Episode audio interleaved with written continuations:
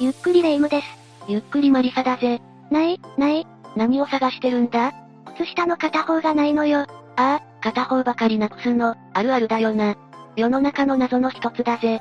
違うの、この前片方なくしたやつの、残った片方もなくなって、さらに残ったもう片方までなくなったのよ。今なんて？それで、私はいつも裸足のエンジェル。今なんて？まあ、こんな風に世の中は謎に満ちているよな。今回は、未だ解明されていない世界の謎6000について解説するぜ。ゆっくりしていってね。1、ナポレオンの影武者説。最初に紹介するのは、ナポレオンの影武者説だ。これは、あの皇帝ナポレオンが、影武者を使って、流刑先から密かに逃げ延びていた、という話だぜ。誰にでもあるわよね、そういうの。明智光秀だったり源義経だったり、そういう文脈で語られる話の一つであることは否定できないけどな。ナポレオンは1815年の、ワーテルローの戦いで連合軍に敗れ、南大西洋のセントヘレナ島に流された。セントヘレナ島って、例の絶海の孤島ってやつね。そう、ナポレオンは過去にも島流しにあった先から逃げ出して、ヨーロッパを再び混乱させたという前科があったので、今回はひときわ念入りに、どうやっても逃れようがないほど、遠い場所が選ばれたというわけだな。まあそこでナポレオンは6年後の1821年、胃がんで51歳で亡くなったんだぜ。51歳ってまだまだ生きる人は生きる年じゃない？当時にしても、それより長生きする人なんていくらでもいたわよねそうだぜ。というか、ナポレオンの人生は、実際にはその後も続いていたかもしれないんだ。いや、今亡くなったって。彼が亡くなる前に話を戻すと、セントヘレナ島での幽閉生活が長く続く中、ナポレオンは記憶を失ったり、突然庭の仕事に興味を持ったり、荒々しい言動をとったりしたって伝えられている。そんなに長く閉じ込められると、精神的にも影響が出るのね。やがてナポレオンが亡くなると、その以外も冷酷無情に扱われたんだ。周遊式もあっという間に終わらせようと急いで行われ、祈祷文も雑で気分が悪くなるほどお粗末だったんだぜ。要するに、雑なお葬式をされたと。そうだ、いかに落ちぶれて、皇帝からる慶州になったとは言っても、ナポレオンの最後はあまりにも不遇だった。その光景は、彼の死に立ち会った士官や軍医に異様な印象を与えたんだぜ。それで翌年くらいから、オランダやイタリアで、ナポレオンの新しい生涯に関する書物や、手紙のようなものが出版されるようになったんだ。え、亡くなってるのに新しい生涯って、どういうこと？そう、ここからがこの話の重要なポイントだ。ナポレオンは実は島から密かに脱出していて、セントヘレナ島で死んだのは影武者だった。という噂があるんだ。それが影武者説ってことね。だから亡くなる直前の奇妙な振る舞いや、葬式の雑さは、実は影武者と入れ替わっていたことと関係があるのかもしれない。しかも、影武者の名前までわかっているぞ。その名前は、フランソワ・イーロボという。影武者をしてたからには、ナポレオンと似ていたのかしら？そう。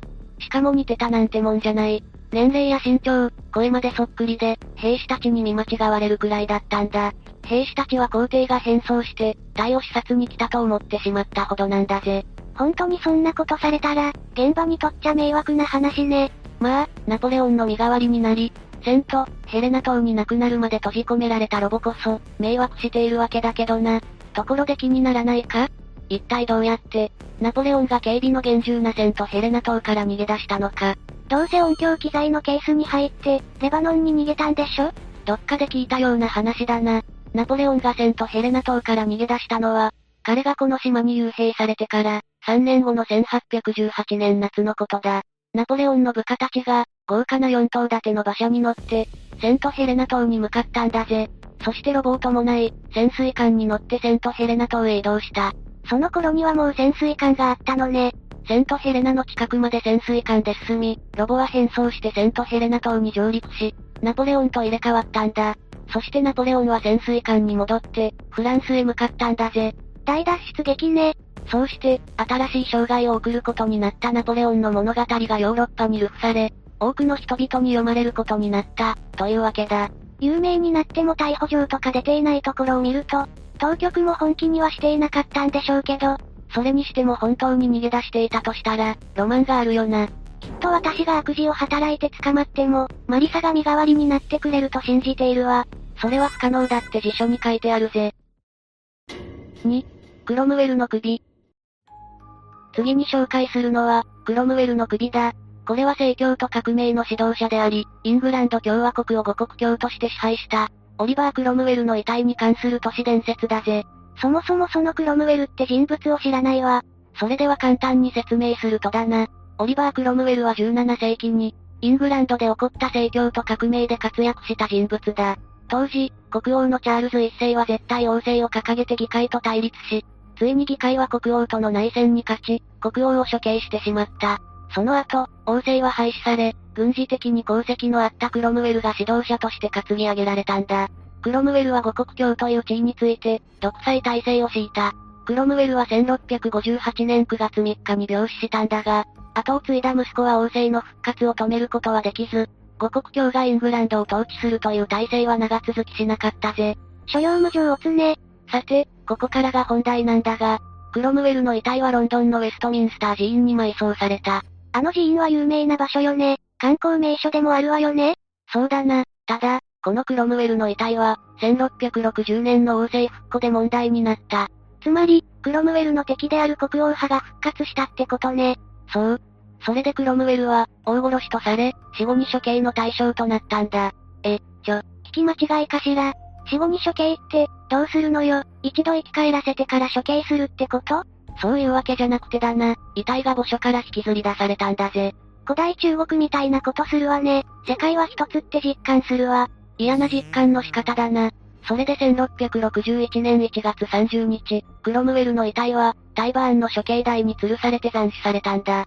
そして、その首は長い棒の先端に突き立てられて、ウェストミンスターホールの屋根に掲げられたんだぜ。また残虐なことを、市民も短期間とはいえ、そんなものを始終見せられていたら、ご飯がまずくなって仕方ないわよ。それがな、その首は23年間そのままだったぜ。平和な食卓を返せ。まあ、それだけ応答派のクロムウェルへの恨みは根深いものがあった、ということだ。で、その後この首はどうなったと思う？いや、だから墓に戻されたんでしょ。あ、ひょっとしてテムズ川に捨てられたとか言うんじゃないでしょうね。売りに出されたぜ。メルカリか。着なくなった服みたいなノリで首売ってんじゃないわよ。1710年頃、この首が売りに出され、買い取ったものが見せ物にして金を稼いだという。首がさらされなくなってからも随分時間が経ってるけど、一体何があったの？うん、じゃあこの数十年の間、クロムウェルの首がどのような運命をたどったのかを見ていくぜ。さっき言ったように、1684年までこのクロムウェルの首はさらされていた。しかし、1685年に大嵐がロンドンを襲ったんだぜ。その嵐の中、クロムウェルの首は棒の先から落ちてしまったんだ。むしろそれまで落ちなかったことにびっくりだけどね。で、守衛の一人がその首を自宅に持ち帰ってしまったんだぜ。といだ業務上横領ね。そして、自宅の煙突の中に隠した。これまたどうしてそんなところに？それは不明だが、その守衛は娘だけに、その秘密を明かしてから亡くなったんだぜ。秘密の遺産が首か。しかし話はこれだけじゃ終わらない。1960年になって、売られた後、行方不明になっていた彼の首が見つかったんだ。またまた、どうせ偽物でしょ？ところが調べた結果、間違いなくクロムウェルのものだって分かったんだ。そして、彼が学んだ、シドニーサセックスカレッジに安置されているんだぜ。さらに不思議なことがある。そのカレッジの礼拝堂の近くには、クロムウェルの霊が出ると言われているんだ。実は、彼の首が再び掘り起こされることの内容、この辺りに彼が葬られたことを示すプレートが掘られているだけで、その場所ははっきりとはわからないようになっているんだ。なるほどね。彼の霊が安心して眠れるようにしているのね。いや、眠れてないぞ。首というか霊が体を探してさまよってるし、体の方も、葬られたウェストミンスター寺院で首を求めてさまよってるからな。誰か首と体のためのマッチングアプリを開発してあげて。3、太陽コロナ。次に紹介するのは、太陽コロナだ。これは太陽の加熱メカニズムに関する謎の話だぜ。太陽コロナというのは、太陽の外側にある、薄いガス層のことなんだが、これは100万度以上の温度がある。で、ここで謎なのが、太陽は表面の温度がわずか5500度に過ぎないのに、表面から離れたコロナは、100万度以上あるってことだ。そもそも太陽が高温なのは、その内側で、熱核融合が起きているからだ。難しい言葉が多いわ。つまり、そもそもは太陽そのものが高熱の理由であるはずなのに、その表面から離れたコロナの方が、太陽そのものよりはるかに熱い。ああ、そういうことね。元は私と仲良かった男友達を女友達に紹介したら、その二人が付き合い始めてしまったという謎現象みたいなものね。悲しい例えやめろ。まあとにかく、このことは長い間天文学上の謎とされてきたんだが、近年になって耐熱技術が向上したため、探査機をより、太陽に近づけて観測ができるようになった。ふむふむ。その結果、この謎に関する手がかりが得られるようになってきたんだ。では、これを踏まえて、太陽の表面よりコロナが熱いという謎に迫っていこう。太陽コロナの加熱メカニズムには、ナノフレア加熱説と波動加熱説という二つの有力な候補がある。ナノフレア加熱説では極めて小さなエネルギー爆発、つまり、ナノフレアと呼ばれる小さなフレアが無数に発生して、太陽を加熱すると言われている。つまり、表面で爆発が起こっているから、その上空が熱せられている、という説だな。そしてもう一つの説が、波動加熱説だ。これは高級内での対流が波を起こし、それが上空に伝わって、太陽コロナを加熱するという説なんだぜ。い、いや、一文字もわからない。まあわかりやすく言うと、太陽の表面からコロナには磁場が伸びている。この磁場が太陽を覆っているんだ。磁場っていうのは？磁石は S 極と N 極が引き合うよな。それはさすがに知ってるわ。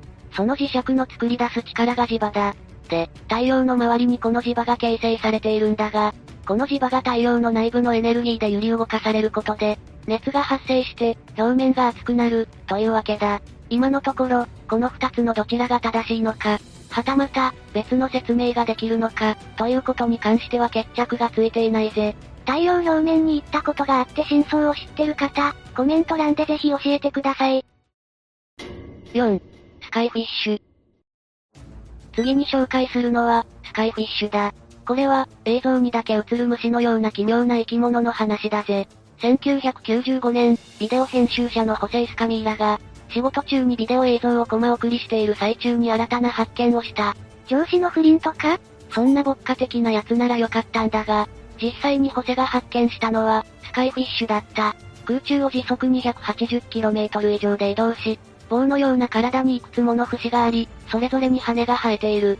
これは、ビデオカメラや写真には映るけど、捕獲された報告はないんだぜ。ルパンみたいなやつね。それが話題になり、日本を含めて各地で同様の事例が報告されたんだよ。どれくらいの大きさなの？長さは数センチメートルから2メートルまでと言われていたり、全長約30メートルだと言われたりするんだ。けど、15センチメートルほどの大きさとも言われているんだぜ。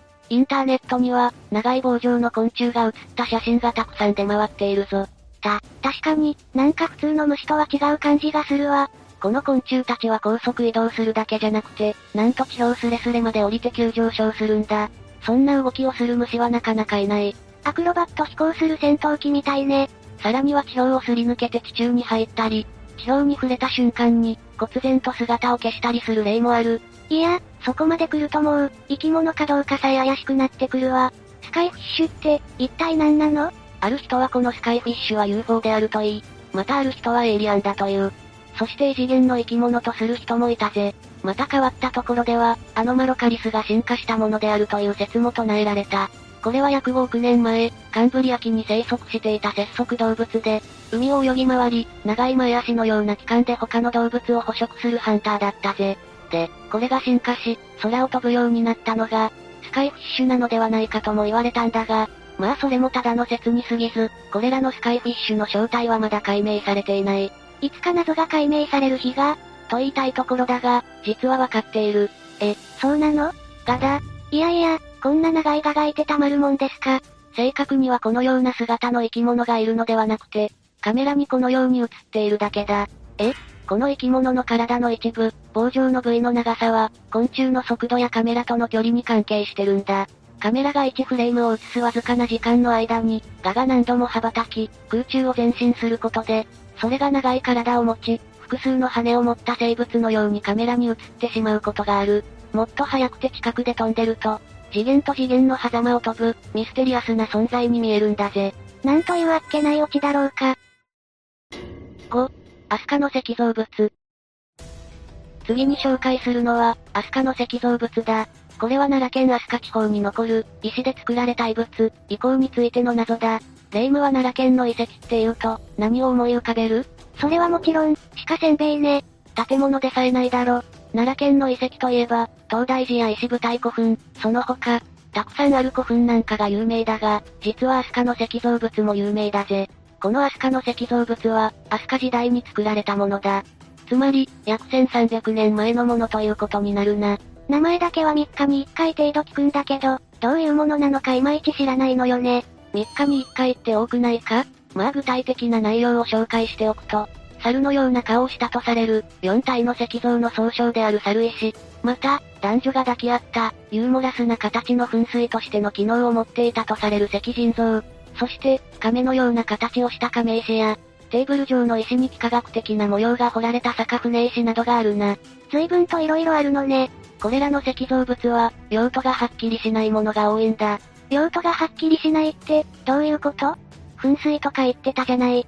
例えば、その噴水としての機能を持っていたと考えられる石人像なんだが、これは当時の日本の人というより、異国風の風貌をしており、ペルシャやインドのデザインが取り入れられたものという説もあるぜ。確かに、なんとなくエキゾチックな感じがするわね。この他に代表的な石造物といえば、亀石だな。かわいい。これもこれでユーモラスな見た目で、まあ亀のような形をしているんだが、これにしたって建造目的は謎だ。猿石という別の、一連の石造物の作りかけのものであるとか、仏教伝来以前の神の像とか、グリフィンの像を作ろうとしたが、一種の変で蘇我本家が滅びたため、作りかけのまま放置された、なんて説もある。ただ可愛いから作った、それだけよ。まあ、そんな単純な話だったら誰も悩まないわけだが、大体これは亀でさえなく、カエルであるという説もあるくらいだ。これが例えば、後の時代にも、こういうものが作り続けられたりしていれば、そこから建造目的なんかが推測できたり、伝承がたくさん残されていたりするんだろうが、人物の像や広大の仏教美術とは異なるものが多く、そういった意味でも謎なんだ。大体が花崗岩で作られており、これまで提唱されてきた仮説としては、東京と関連がある、渡来人と関連がある、という感じだな。関連がある程度の推測しかできない、ということね。私も、美や清らかさと関連があるわ。古代ロマンを汚さないでくれ。というわけで、もう少し詳しく、これらの謎について迫っていくぞ。まずさっきの亀石なんだが、実はこれにまつわる伝説がある。ワクワク。昔々、大和盆地一帯はまだ湖であったそうな。ある時、この亀石のある河原と湖の対岸の、東馬という場所のナマズが喧嘩を始めたそうな。ふむ、喧嘩の末、蛇が勝ち、水をすべて吸い取ったので、湖は干上がり、そこにいた亀たちはすべて命を落としてしまったそうな。そうなって言いたいだけでしょ。村人たちは哀れに思い、供養のためにこの亀石を建てたんだぜ。で、この亀石は現在、南西を向いているわけだが、これが東馬の方を向くとき、大和国すべてが泥の海になると伝えられているらしい。そうな言わんのかい。次に、鬼のまな板と、鬼の接近について見ていきたい。接近って何？トイレのことだぜ。鬼がトイレ使うのか。鬼のまな板は平らな石造物で、鬼の接近は、この字を縦にしたような形をしており、これは、鬼が旅人を襲って、鬼のまな板で料理し、食べた後、鬼の接近で用を足したと伝えられている。ルーティン作るな。あと、坂船石も有名だな。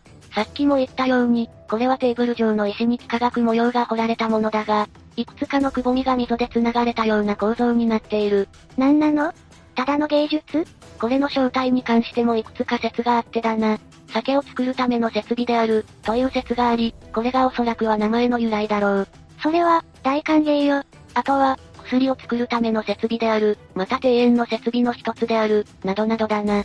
まあそんな感じで、様々な謎をはらんでいるのが、これらのアスカの石造物というわけだ。うーん、なんかいろんなものがあって、取り留めのない感じだけど、単にこの頃、こういうものを作るのが流行っていたということじゃないかしら？うん、実はな、ある一人の人物の意向によって、これらの石造物が作られたという主張もある。誰？田中角栄とか？時代違いすぎてタイムパトロールが出動するぜ。私が紹介したいのは西明天皇だ。名前さえ聞いたことないわ。西明天皇というのは、あの、中野上の王子として有名な天地天皇。また、その弟の天武天皇の母親であり、蘇我のイルカが滅ぼされた一子の変の時、天皇であった人物でもある。彼女には一つの趣味があった。ヨガとかかしら？土木工事だぜ。彼女は自ら主導して、いくつもの土木工事を行わせ、例えば3万人もの人間を動員して運河を作った。でもそれ、必要な工事だったんじゃないの？インフラ整えるのって、むしろ天皇とか朝廷の義務じゃない？いや、それが、あまりにも無謀な工事で民衆に負担を強いた挙句、現在は朽ち果て、山の頂が埋もれたという。人々はこれを、タブレ心の溝、つまり、イカレ運河と呼んだ。散々ね。このように土木工事に没頭した天皇がこの時代にいたため、これらのアスカの石造物も、彼女の意思によって作られたのではないかという主張もあるんだぜ。税金の無駄遣い、ダメ、絶対。6、全身麻酔。ラストに紹介するのは、全身麻酔だ。今や現代医療に欠かせない全身麻酔だが、これには大きな謎があるんだぜ。謎って？実は、全身麻酔がどうして意識を奪うのかということについて、明確な科学的回答は得られていない。こは、とんでもないものに命を預けていたのね私たち。そもそも西洋の全身麻酔の歴史は、1846年まで遡る。アメリカ、ボストンのマサチューセッツ大学で、ある腫瘍の患者の手術に使われたんだ。これはかなりセンセーショナルな手術だったようで、その様子が絵画にも描かれている。いやちょっと待って、この絵、めっちゃ観客がいるじゃない。手術を見せ物にしてんじゃないわよ。それだけ注目を集めたってことだな。一応、1899年にドイツの薬理学者であるハンスという人物、そして、1901年にはイギリスの物理学者であるチャールズという人物が、脂質の溶解度に関係があると主張している。細胞内には脂質が含まれているが、これが麻酔の効力と関係がある、ということだ。なかなかぼやぼやした言い方ね。その通り、何しろぼやぼやしていた。まず、脂質の変化というのは、当時の技術では小さすぎて見ることができなかったこと。そして、脂質の組織というのは複雑で、それらの機能が完全には解明されていなかった。何やってんのよ医学界。麻酔でも売ってるんじゃないの？ひどい言いがかりだぜ。しかし、実は近年、顕微鏡技術の発達によって、この問題が解明されつつあるんだ。ワクワク。細胞をクロロホルムに浸して観察したところ、細胞内の脂質ラクトという組織が、秩序だった状態で並んでいたのが、無秩序に変わっていった。これによって、酵素 PLD という物質が放出され、それが脳神経の重要な要素であるニューロンの働きを阻害することが分かり、これが、麻酔によって意識を失うメカニズムではないか、という説が提唱されている。つ、つまりどういうこと？一言で言えば、全身麻酔によって脳の働きが阻害されるため、痛みの感覚や意識が一時的に失われる、ということだが、詳しいメカニズムははっきりとは分かっていないということだ。ひたすらぼやぼやしてるわ。人類みんな麻酔かけられてるのかしら？やれやれ、というわけで今日は、未だ解明されていない世界の謎についてお届けしてきたぜ。なかなかすっきりとは解決しない、奇妙な謎ばかりだったわね。スカイフィッシュを除いてはな。あ、そういえばなくなった靴下がタンスの奥から出てきたんだけど、なぜか手袋に編み直されてたわ。どうなってるんだ霊夢のタンス。というわけで、今日の動画はここまで。動画が面白かったら、高評価とチャンネル登録よろしくお願いします。最後までご視聴いただきありがとうございました。